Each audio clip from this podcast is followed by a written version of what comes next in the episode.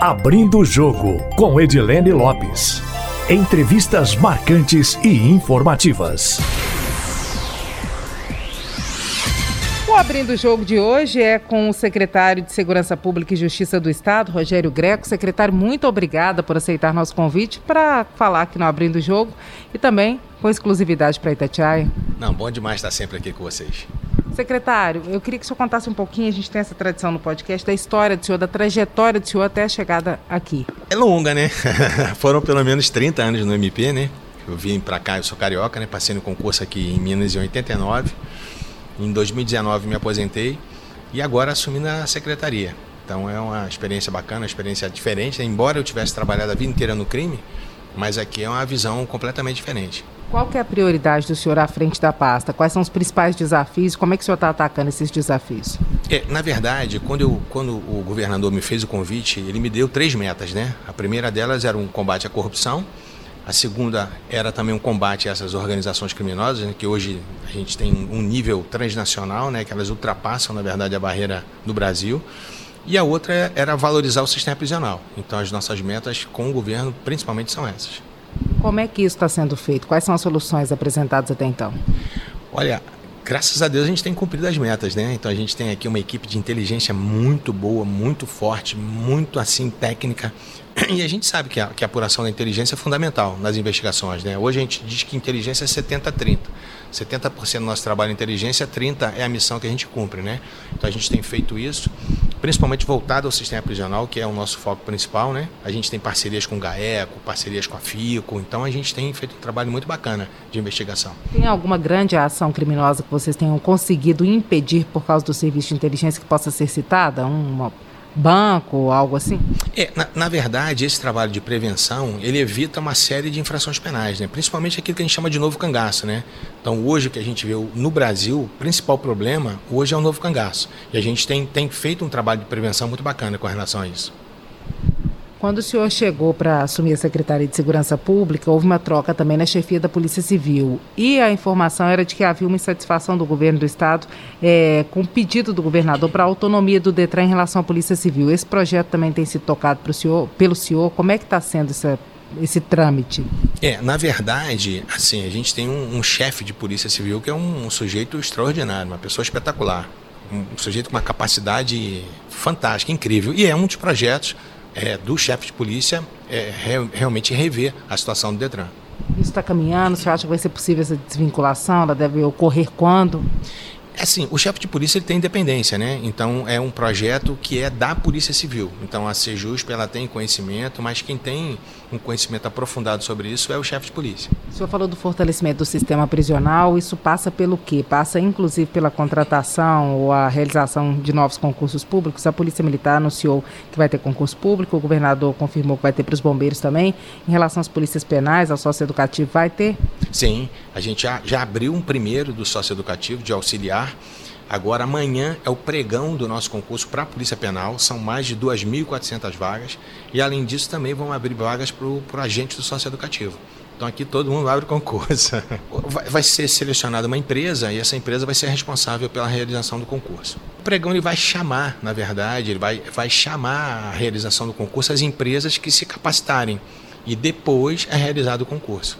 Significa que vai ser terceirizado? Sim, o concurso ele é terceirizado, porque a, a Sejusp ela não tem condição de dela própria fazer, criar banca, examinadora, uma, porque o concurso é um concurso complexo, você tem né, os testes de aptidão física, essas coisas todas. É a contratação da empresa que vai realizar o processo seletivo para o concurso. Isso, exatamente isso. Quantas vagas devem ser abertas? Como é que vai ser? Vocês já sabem como é que vai ser lá no, na ponta? É, são, são mais de 2.400 vagas para a Polícia Penal. E a efetivação do concurso vai ser quando? Agora é a seleção das empresas? Quando é que vai ser a aplicação da prova de fato? Aí já, a gente já não sabe exatamente a data, mas, por exemplo, a empresa sendo escolhida nessa quarta, eu acredito que o edital sai aí no mais tardar em 30, 40 dias, e aí a gente já vai ter a definição das datas, porque vai ter todo um cronograma. E esses dos 2.400 é só para reposição de pessoal ou aumenta o quadro também? Não, só reposição, porque a gente tem muitos contratados né, como, como no, no, sistema prisional. Então houve uma contratação e agora a gente tem que substituir os contratados que estão terminando os contratos pelos, pelos policiais efetivados. E o concurso deve ser finalizado quando? Quando esses profissionais começam a trabalhar? Olha, como é um concurso mais complexo, porque tem depois do concurso você tem ainda um curso de formação, é um prazo aproximado aí de um ano, um ano e pouco para o término do concurso. Aproveitando que o senhor falou do prisional, no sócio educativo, deu uma polêmica danada a cogestão. Como é que está a condução da cogestão? O que está acontecendo? É, na verdade, é, a, a cogestão ela é necessária. Então, assim, mas a gente tem que saber lidar com a cogestão. Então, por exemplo, eu tenho uma PPP, que é uma parceria público-privada. Qual, qual, é o grande diferencial de uma PPP? Na parceria, é, a, o parceiro né, ou o cogestor, ele entra com toda a parte material, com tudo aquilo que eu preciso para ter, um, ter um sistema funcionando com excelência, que o Estado muitas vezes não tem condições. Só vou te dar um exemplo. Imagina que você está no sistema prisional e queimou o motor. Quando é que você vai repor esse motor queimado? Nunca. Então, assim, quando você tem um parceiro privado é diferente, você tem um contrato, você pode cobrar a excelência do serviço prestado. Então, essa é a função da cogestão. Mas a gente não pode abrir mão de atividades que são essenciais do Estado. Então, e isso fica uma, uma, uma, fusão perfeita. Eu tenho atividades típicas de Estado que eu não posso abrir mão do meu servidor. Exemplo, eu tenho um policial penal. Exemplo, eu tenho um agente do sócio educativo. Então, eu tenho esse agente do socioeducativo preparado para exercer atividades típicas de Estado. Por exemplo, condução do adolescente, há uma rebelião dentro do sistema socioeducativo, é ele que tem que intervir, e não um cogestor, não um particular. O cogestor, ele só entra com a parte material, ele entra com a parte de socioeducação, que não é, não é uma atividade, vamos dizer assim, típica de Estado. Então, quando a gente funde, né, quando a gente faz essas parcerias, aí a possibilidade de sucesso é muito grande. Está funcionando a cogestão? Está funcionando, está funcionando. E a tendência é funcionar cada vez mais. Secretário, uma reivindicação de várias categorias, principalmente nos agentes, os policiais penais, socioeducativos, foi em relação à vacinação contra a Covid-19. Como é que está esse processo? Em que estágio está hoje? Tem perspectiva de ampliação? Sim, a vacinação já caminhou bastante aqui em Minas. Né? A gente tem hoje quase 50% de toda a nossa tropa vacinada. Isso é um, isso é, isso é um número muito alto, muito bom. Né? Se você comparar em nível Brasil, a gente tem uma vacinação assim até superior, a, a, acredita, a quase todos os estados. A, a, a, gente tem uma tropa muito grande, né? Então a gente tem que levar isso em consideração também. Eu tenho aqui, só de policiais penais, eu tenho aproximadamente 17 mil.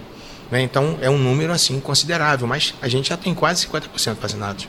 A população prisional começa a ser vacinada quando? Os detentos? Olha, em, em Belo Horizonte, é, ao que parece, a, própria prefeitura de Belo Horizonte está se encarregando dessa vacinação, mas depois da vacinação dos policiais. Depois que todos os policiais penais forem vacinados, aí começa a se vacinar os detentos. Sim, a ideia é essa. Agora, secretário, uma comissão foi recentemente criada para acompanhar possíveis erros em estatísticas relacionadas ao registro de boletim de ocorrência. Eu queria que o senhor retomasse isso para a gente entender com clareza o que, que ocasionou a criação dessa comissão, em que estágio está esse trabalho e quando é que termina. Então, assim, toda notícia que chega tem que ser apurada, né? E pelo levantamento que a gente fez, um levantamento inicial, é, se houvesse realmente algum tipo de erro, vamos supor, foram trazidos aqui 500, 500 apontamentos dizendo que houve modificação de registro e tal. Se, tudo, se todos esses 500 forem verdade, se isso aconteceu realmente, isso vai importar em menos de 0,20% na minha estatística, ou seja, isso não vale absolutamente nada. Só que, na verdade, o que a gente já está levantando é que não houve 500 erros. O que aconteceu, eu só vou te dar um exemplo. A até para a turma poder raciocinar comigo. A atira em direção a B e erra. Você como repórter, você como soldado da Polícia Militar, como você classificaria isso? Ah, eu não tenho ideia, não entendo disso não, secretário. é, ué. Então, eu posso atirar com vontade de matar. Eu errei, vou responder por uma tentativa de homicídio. Mas eu posso ter atirado com vontade de ferir. Eu queria só causar lesão. Errei, eu vou responder por uma tentativa de lesão. Mas eu não queria nem matar e nem ferir. Então, eu pratiquei um disparo de arma de fogo em via pública. Se eu, como policial militar, classificar numa dessas três situações, eu estou errado? Não. É questão da minha interpretação no momento. Então não quer dizer que há má fé, porque, por exemplo, eu fiquei no Ministério Público 30 anos. Muitas e muitas vezes eu denunciei de forma contrária aquilo que o delegado chegou à conclusão. E o delegado muitas vezes indiciou alguém de forma diferente daquilo que o policial militar tinha colocado no boletim de ocorrência. Os três estão errados? Não. É questão de interpretação de cada um de nós. Isso não quer dizer que houve má fé, que eu estou modificando o boletim de ocorrência para mudar a estatística, absolutamente nada disso. Então, o que a gente está concluindo, na verdade, é que esse percentual, se acontecer algum erro, e pode ter acontecido, ninguém está negando o erro aqui, vai ser um percentual assim completamente insignificante. Vocês têm noção de mais ou menos quanto possa ser esse percentual? Olha, na estatística geral, sem avaliar caso a caso, isso já ficou em 0,19%, ou seja, não tem nem meio por cento da nossa estatística que não repercute absolutamente nada nos índices de violência do Estado. Isso, isso aí vai gerar uma, um percentual que eu posso falar que é, que, é, que é a poeira, é um grão de areia na praia. E o que, que pode ser feito para dirimir, para diminuir a possibilidade de interpretações, para uniformizar uma interpretação que seja mais próxima da regra? Esse é um objetivo ou não? Não tem jeito de sanar isso. Não tem jeito de sanar isso. Porque o direito é isso, faz parte. É só você olhar os tribunais, a decisão dos tribunais, olha a decisão até do, do próprio Supremo Tribunal Federal. A gente pega um fato.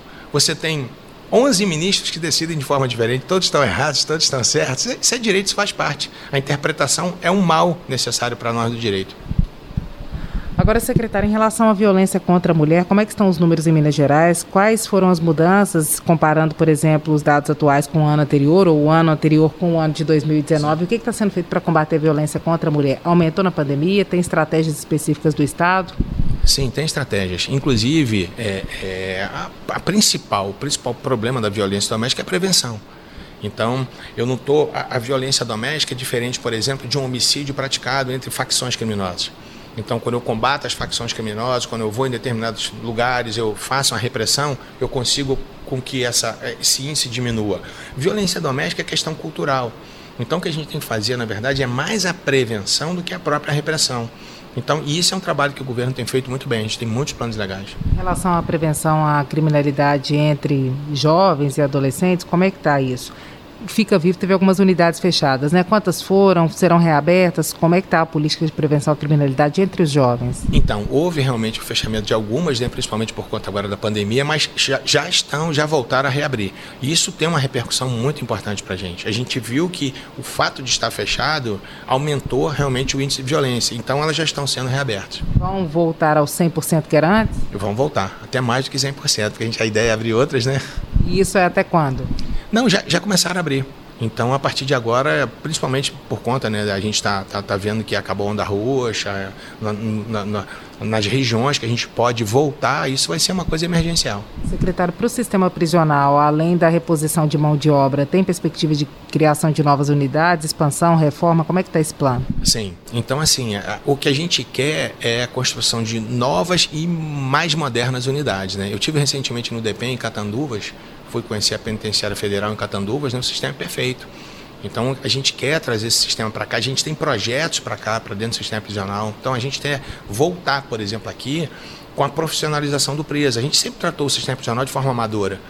Então, por exemplo, a, a nossa alimentação ela é transportada e às vezes pode causar algum problema, né, por causa, por causa do calor, do tempo, a demora, da entrega.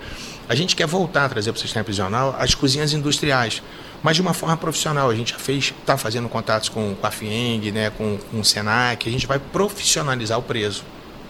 Então a gente vai ter no sistema presos cozinheiros, maîtres, garçons, padeiros, chefe de cozinha. Então a gente quer fazer com que esse camarada se profissionalize para quando ele sair do sistema prisional, ele tenha um, um encaixe no mercado de trabalho. Demoraria quanto tempo para que isso fosse adotado em todas as unidades prisionais? Qual que é a meta princípio? É, a gente vai fazer um piloto, né? A gente vai fazer um modelo. Qual unidade? Inicialmente está previsto para Juiz de Fora, mas pode ser que mude, porque hoje, inclusive, a gente teve uma reunião aqui no governo, né? o governo já abraçou esse projeto também, porque é uma solução, uma alternativa boa que a gente tem. É, eu, eu fiz o meu doutorado na Espanha, especificamente sobre o sistema prisional. E no sistema prisional espanhol, ele recupera, em média, 80%. E a gente? A gente tem, em média, 80% de reincidência. então, dá para consertar? Dá. Porque qual é a diferença do espanhol para nós? Porque eles tratam de forma profissional o sistema. E é isso que a gente vai fazer aqui. Para Nelson Gria tem algum plano específico que sempre enfrenta problemas de lotação, atuação de facções criminosas e nem é considerado uma penitenciária de segurança máxima como deveria ser, né? Então, a gente tem projetos específicos para Nelson Gria, é preciso dar uma atenção especial para Nelson Gria, a gente já está começando a fazer isso. O que, por exemplo, pode ser uma grande novidade? Olha, por enquanto eu não posso dizer, mas tem novidade pela frente aí. Secretário, um outro grande problema do sistema prisional é a entrada de drogas e a entrada de celulares. Os presos se comunicam com o lado de fora da penitenciária como se não houvesse barreiras. Como é que a secretaria vai enfrentar isso? Não, isso é uma preocupação, né? Isso, isso é uma preocupação de todo o sistema prisional. Então a gente vê hoje muito a utilização de drones, você vê, por exemplo, ataques a penitenciárias, os presos vêm, as pessoas que estão lá de fora, né, que fazem parte de facções ligadas aos presos, atiram na, na, na penitenciária para criar uma cortina de fumaça para que ele possa chegar com drone, para que possa jogar as drogas, jogar Assim, é uma, é uma, é uma briga de, de gato e rato, né, o tempo inteiro tentando evitar que isso aconteça. Tem alguma estratégia tecnológica que o governo do estado já planeja adotar, ou bloqueadores mais potentes, ou qualquer outro sistema de tecnologia? Por enquanto, isso é uma área um pouquinho sensível, mas já já, já vocês vão ter novidade.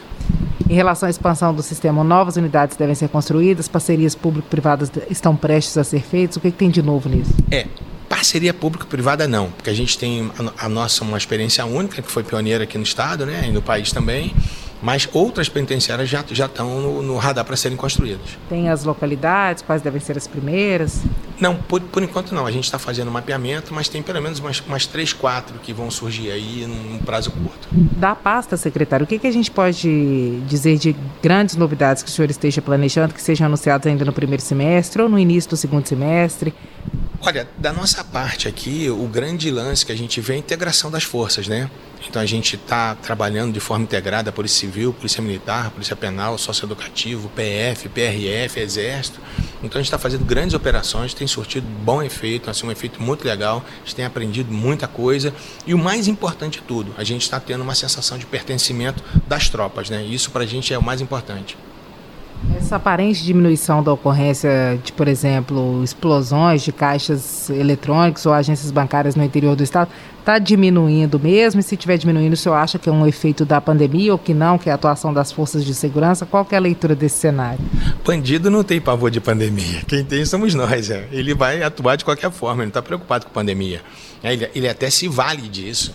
Então, assim, o, o que tem acontecido é realmente isso. A, a, a, prevenção tem evitado que isso aconteça aqui em Minas, como não está acontecendo muito, em, em, muitos outros estados. A gente tem vendo essas explosões de caixa eletrônica né, durante a madrugada, né, essa coisa que a gente chama de novo cangaço. Isso acontece, está acontecendo direto, principalmente fora de Minas. Em Minas a gente conseguiu reduzir drasticamente, graças a Deus. Secretário, olhando para o cenário nacional, para a legislação, para medidas adotadas por outros poderes, como por exemplo o Judiciário, a Presidência da República, o que, que o senhor avalia que tem que mudar na segurança pública, que tem reflexos diretos nos estados? Olha, a segurança pública ela foi abandonada durante esses últimos 20 anos, né? Então a gente viu um descaso completo desses governos anteriores com relação à segurança pública, o aumento de criminalidade, as decisões equivocadas do Supremo Tribunal Federal, isso tudo aí repercutem na, na, na, na geração de violência, né? Então, eu acho que o nosso governo aqui está agindo de forma correta. É uma preocupação do governo esse combate à violência, esse combate à criminalidade. Por quê? Porque o, o nosso governo tem uma visão empresarial. Então quer dizer que um empresário ele só vai investir no estado onde ele tem a segurança. E é isso que a gente está querendo fazer aqui em Minas, que Minas seja o estado mais seguro do Brasil. E como é que isso pode ser feito? A legislação nacional atrapalha? Precisa de alguma especificidade? Com o que tem já dá para Minas fazer? São questões administrativas? Não, com certeza. Com o que a gente tem já dá para fazer muita coisa. Né? É importante que principalmente os tribunais superiores tenham essa visão. Porque não adianta a gente aqui fazer um combate sério, um combate forte, efetivo à violência, e isso ser destruído por um tribunal superior. Vamos fazer um bate-bola rapidinho? Sim. Proibição de operações no Rio de Janeiro. Absurdo. Operação polêmica no Jacarezinho. 100% Polícia Civil. Combate ao tráfico de drogas. Tem que ser feito com efetividade. Combate ao novo cangaço. Sempre. Sistema prisional. Melhoras. Prevenção. Sempre prevenção. Combate à violência contra a mulher. Isso aí é prioridade prioritaríssima. Expansão do acesso a armas no Brasil. 100% expansão. Eu sou 100% armamentista. Nós temos o direito de nos defender. Você acha que alguém pode ficar em risco com isso ou não? Só o bandido. Muito obrigada, secretário. Eu que te agradeço. Nosso agradecimento também aos nossos ouvintes que acompanham o podcast Abrindo o Jogo. Quem quiser enviar sugestões pode fazê-lo pelo e-mail edilenelopes.com.br ou também pelo meu Instagram, arroba repórter Edilene Lopes. Uma ótima semana para vocês.